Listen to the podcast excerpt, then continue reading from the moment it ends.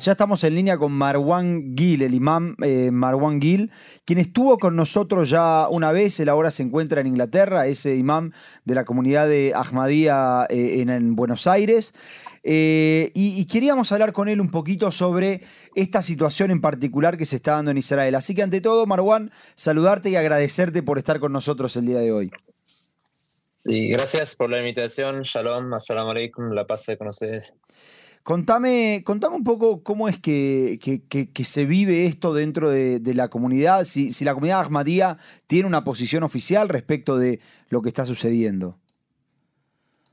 Sí, nosotros eh, em, como una de las primeras comunidades, eh, ya casi eh, al inicio, y no solamente en el caso del ataque atroz y espantoso de Hamas el 7 de octubre, sino que en general condenamos, repudiamos cualquier acto de terrorismo, de violencia contra civiles. Y ahí no hacemos ninguna distinción si son víctimas musulmanas, ah, judías o si son víctimas palestinas o israelíes.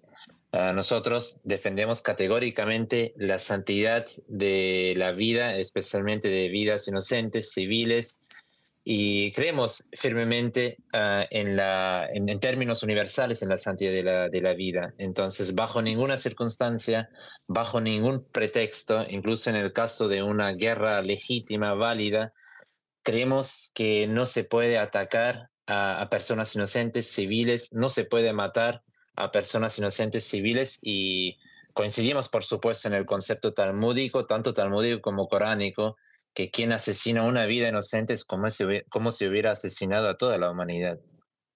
Claro.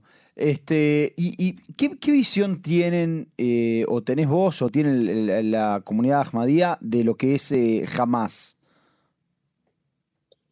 Nosotros lo que por supuesto podemos decir en ese caso en particular, que lo que hizo Hamas ah, hay que condenarlo, hay que repudiarlo como musulmán porque ellos ah, no lo hicieron inspirados por las enseñanzas del Islam, todo lo contrario. Eh, lo que ellos ah, hicieron, lo hicieron en realidad por rechazar, por ignorar las enseñanzas, los valores, los principios del Islam, porque el Islam, incluso en caso de una guerra, prohíbe categóricamente atacar a personas mayores, a mujeres, a niños o a personas civiles hasta tal punto que el profeta prohibió atacar a mezquitas, a lugares de, de culto, a lugares públicos. Entonces, bajo ninguna, mm, bajo ningún pretexto, ¿no? Ah, sea ahora la lucha por la mm, autodeterminación, por el propio territorio o contra una ocupación, no se puede eh, avalar este acto y eh, ni un, actuar de este sentido. Marwan, te saluda Jessy. Quería hacerte una pregunta a vos. La última vez que estuviste acá en Israel, estuviste en nuestro programa y contaste que habías estado en Judea y Samaria. Contanos ahí cuál es la, perspectiva que hay de las personas con respecto a esto. Em, perdón, no, no, se había cortado por un segundo. Em, ¿Me podés repetir, por favor, la pregunta? Sí, sí.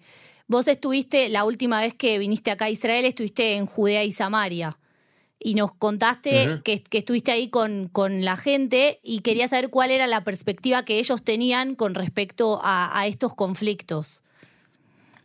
Sí, creo que como musulmanes moderados que buscan la paz, el diálogo y quieren vivir en paz, por supuesto repudiamos, condenamos lo que hizo Hamas, pero al mismo tiempo ah, condenamos también la reacción del ejército israelí y consideramos que Israel, como cualquier otro Estado, por supuesto, tiene el derecho de defender su pueblo, su territorio, pero en ninguna circunstancia se puede permitir o asesinar a gente inocente, a gente ah, civil.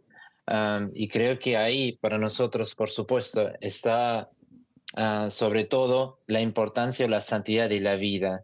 Y especialmente cuando hablamos ah, de la vida de los niños, y es realmente algo muy doloroso que después de la Shoah, después de dos guerras mundiales, después de la pandemia, y creo que es otro capítulo sangriente y doloroso y oscuro de la, para la humanidad. No sé cómo va a terminar ese conflicto, ah, ni sé quién va a ganar, pero lo que es, estoy seguro ah, o lo que sé que quien perdió esta guerra, y ahí no hay ninguna duda, creo que es la humanidad, ¿sí? que Ah, por un lado tenemos más de mil víctimas israelíes y por otro lado más de diez mil víctimas palestinas. Entonces realmente creo que es una mancha, es una tragedia y otro capítulo oscuro para la humanidad. Marwan, vos eh, ahora estás en Londres, ¿no? Me habías comentado. Así es. No, no sé si, si pudiste asistir a la, o, viste lo que fue la, marcha que hubo hace un par de días este, de, personas eh, pro-palestinas, digamos, marchas multitudinarias. ¿Cómo, cómo ves, eh, obviamente que, hay reclamos que son legítimos, hay reclamos que no, pero cómo ves esta explosión de repente que alrededor de este conflicto está, se está llenando de violencia, de, odio, de palabras de odio? ¿Cómo lo ves vos como persona religiosa y moderada? Es muy preocupante realmente. No participé, pero por supuesto sigo las noticias, eh, sean aquí en Alemania, en Estados Unidos o también en Argentina. Y por supuesto creo que marcó un antes, un después eh, el ataque y luego la reacción para la región. ¿Sí? Eh, en el escenario, por eso también muchos hablan de un 11 de septiembre para la región, pero creo que ahora vemos también que esa, ese conflicto se expandió casi por todo el mundo y vemos también en el occidente especialmente em, sociedades o partes muy polarizadas y muy divididas. Y eso es realmente algo muy preocupante, que vemos un aumento en casos de antisemitismo y islamofobia. Y eso es lamentablemente creo que, em, que preocupa y no veo una, una salida, una solución y en, realidad, de hecho, nosotros mañana en Londres, en el Parlamento, vamos a hacer una campaña que es una campaña bajo el nombre Voces por la Paz. Y consideramos que es siempre más fácil destruir que construir. ¿sí? si queremos construir algo, requiere un esfuerzo permanente, constante, y es un proceso lento y gradual, pero destruir es decir, la, destruir la convivencia entre judíos y musulmanes es realmente muy fácil. Por eso es muy importante en ese momento que alcen la voz eh, las partes o las personas moderadas de, por ambos lados. ¿sí? Martin Luther King solía decir que no le preocupa la maldad de los malos. Sino dame, un segundito, Marwan. Hay sirenas en este momento en Najalos y Alumim quienes se encuentran allí, por favor, ir a, un refugio. Sí, perdón, Marwan, seguí. Sí, Martin Luther King solía decir que no le preocupaba la maldad de los malos, sino que el silencio de los buenos. Entonces creo que es realmente muy importante en ese momento que todas aquellas personas que creen en la, en, la paz, que creen en el diálogo, que tomen una iniciativa y en realidad el líder mundial, el jalifa de la comunidad musulmana Ahmadiyya, él alzó, inició esta, esa iniciativa y hace ese llamamiento a todas las personas, sean religiosas, políticas o el sector civil, en buscar el diálogo y tratar de, resolver y de desarmar ese conflicto sangriente y, terrible. En este sentido que vos decías de que el silencio de las personas buenas, ¿Está habiendo algún tipo de diálogo interreligioso en el cual se, se ayude a colaborar, digamos, a solucionar este conflicto? Sí, hay iniciativas, hay voces eh, muy singulares, para decirlo así, pero falta, todavía falta mucho, ¿no? Y eh, es, en ese momento creo que sería necesario que especialmente el sector religioso que marque que no es una lucha o no es una guerra entre judíos y musulmanes, no es una guerra religiosa, no es una guerra entre el Islam y el judaísmo.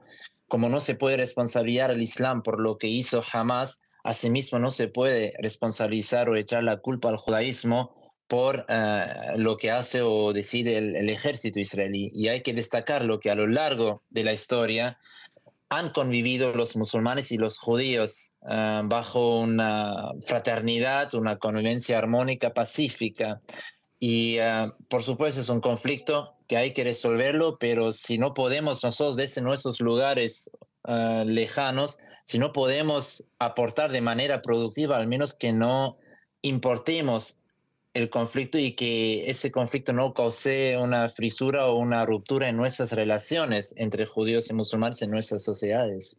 ¿Vos ves en Latinoamérica una, por lo menos, semilla que puede terminar en la importación de este conflicto este, a las sociedades donde vos estás en Buenos Aires? Sí, de hecho, Johnny, ayer hicimos también una charla en la UBA, en la Facultad de Derecho, em, y por supuesto, disentimos en varios aspectos, pero lo que fue importante es que coincidimos también en muchos aspectos. Entonces, creo que en ese momento sí es necesario buscar el diálogo y mantener abiertos todos los canales de comunicación, em, porque la guerra nunca fue ni es ahora la solución ni la salida. La guerra es una derrota, es una, es una tragedia que no tiene ninguna solución. Y lo que vamos a solamente permitir a través de la guerra es ah, la masacre y la matanza de personas civiles inocentes que no tienen nada que ver con el conflicto, sí, sea por un lado los, las víctimas palestinas o por otro lado la gente civil, la gente inocente o las personas civiles en Israel.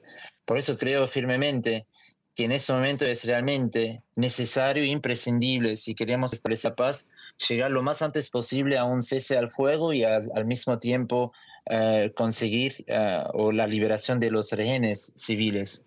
Marwan, ¿cuál es la sensación de los fieles, digamos, de, la comunidad ahmadía con respecto a esto? Sí, nosotros, bajo nuestro, nuestra, nuestro guía espiritual y el Jalifa, tenemos un mensaje muy claro, que condenamos, repudiamos categóricamente cualquier acto, cualquier expresión de violencia y terrorismo. Y tenemos o somos una comunidad que estamos en más de 200 países, ¿sí? Tenemos miembros casi en, todo, en todos, los, todos los rincones del mundo, pero gracias a Dios no tuvimos ni tenemos ni un caso de radicalización de extremismo y eso es debido a nuestro trabajo pedagógico y educativo. Por eso consideramos que una ideología, sea violenta, terrorista o cualquier ideología, no se puede erradicar, no se puede confrontar a través de una intervención militar o a través de una guerra o a través de una arma, sino que para corregir, para reformar una ideología, requiere un trabajo más profundo, requiere un trabajo eh, educativo, pedagógico, que lo nosotros hacemos desde nuestro lugar y por eso eh, consideramos que en ese momento es muy importante para nosotros como comunidad musulmana Ahmadiyya ahí alzar y repudiar categóricamente eh, la violencia en sí o el terrorismo en sí. ¿Sufrieron algún tipo de ataque en, estos, en este último mes? ¿Algunos de, de la comunidad de ustedes? Hay siempre ataques verbales, sentimentales o en las redes sociales contra la comunidad María por nuestra postura pacífica. Eso sí, mm. incluso ah, siempre se difunde o se nos tilda con varios prejuicios o incluso falsas mentiras, difamación pero ah, eso no, no, no nos importa. Ah, nosotros estamos comprometidos con nuestro mensaje, creemos firmemente, como dije, en la santidad de la vida y ahí no hacemos ninguna distinción entre la vida de un israelí o la vida de un palestino o la vida de un musulmán o la vida de un judío. Claro, ¿Usted, ¿ustedes tienen comunidades en, Gaza? Sí, tenemos miembros en, Gaza y también en, Cisjordania y también nuestra sede está ubicada ah, también en Haifa. ¿Y cuál es la situación de los, de los miembros en, Gaza? ¿Qué es lo que ellos piensan de esto que está sucediendo? No sé si puedes compartir qué es lo que piensan de Hamas también. Sí, si están ahí ahora también.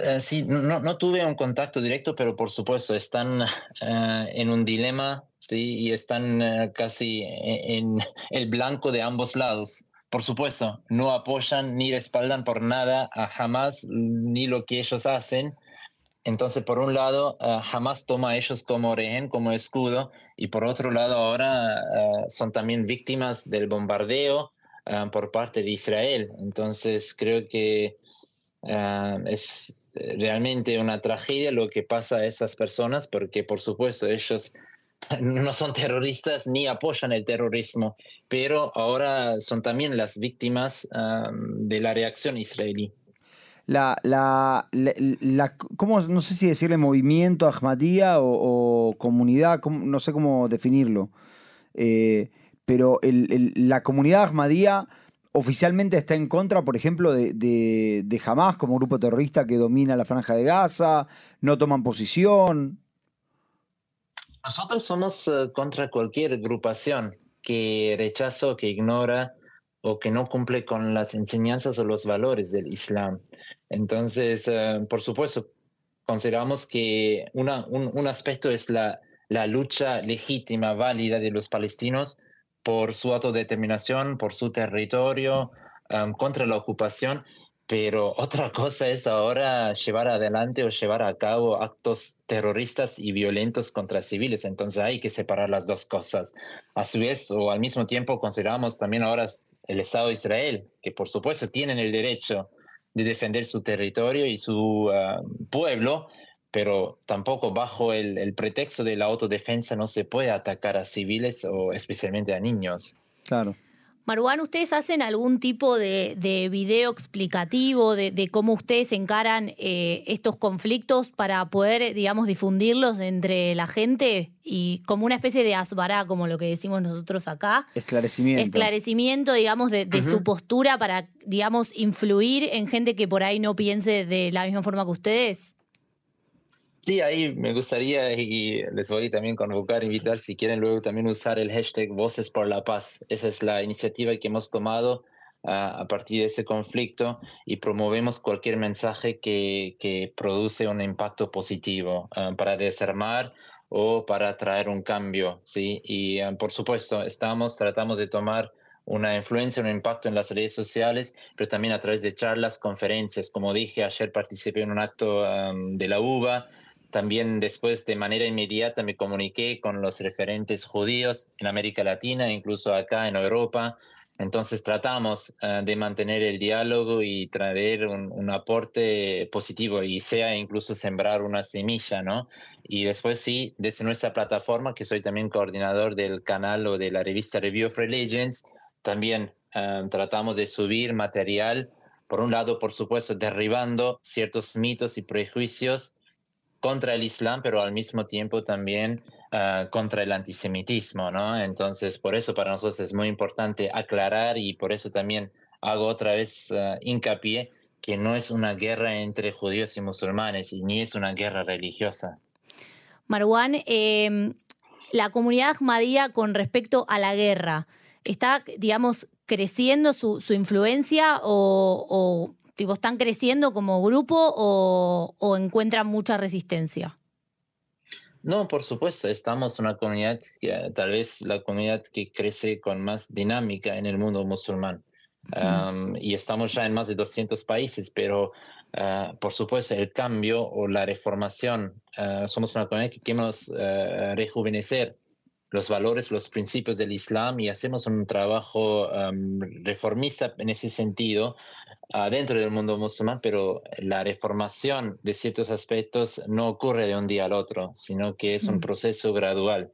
Y por otro lado, por supuesto, no tenemos una plataforma política o en ese sentido gobierno político Así que eh, ahí también tenemos herramientas muy limitadas y por eso incluso el Jalifa en su sermón dijo que tenemos que, por supuesto, por un lado difundir el mensaje y al mismo tiempo hacemos hincapié también en rezar y pedir a Dios que guíe a nuestros líderes, que guíe a la humanidad.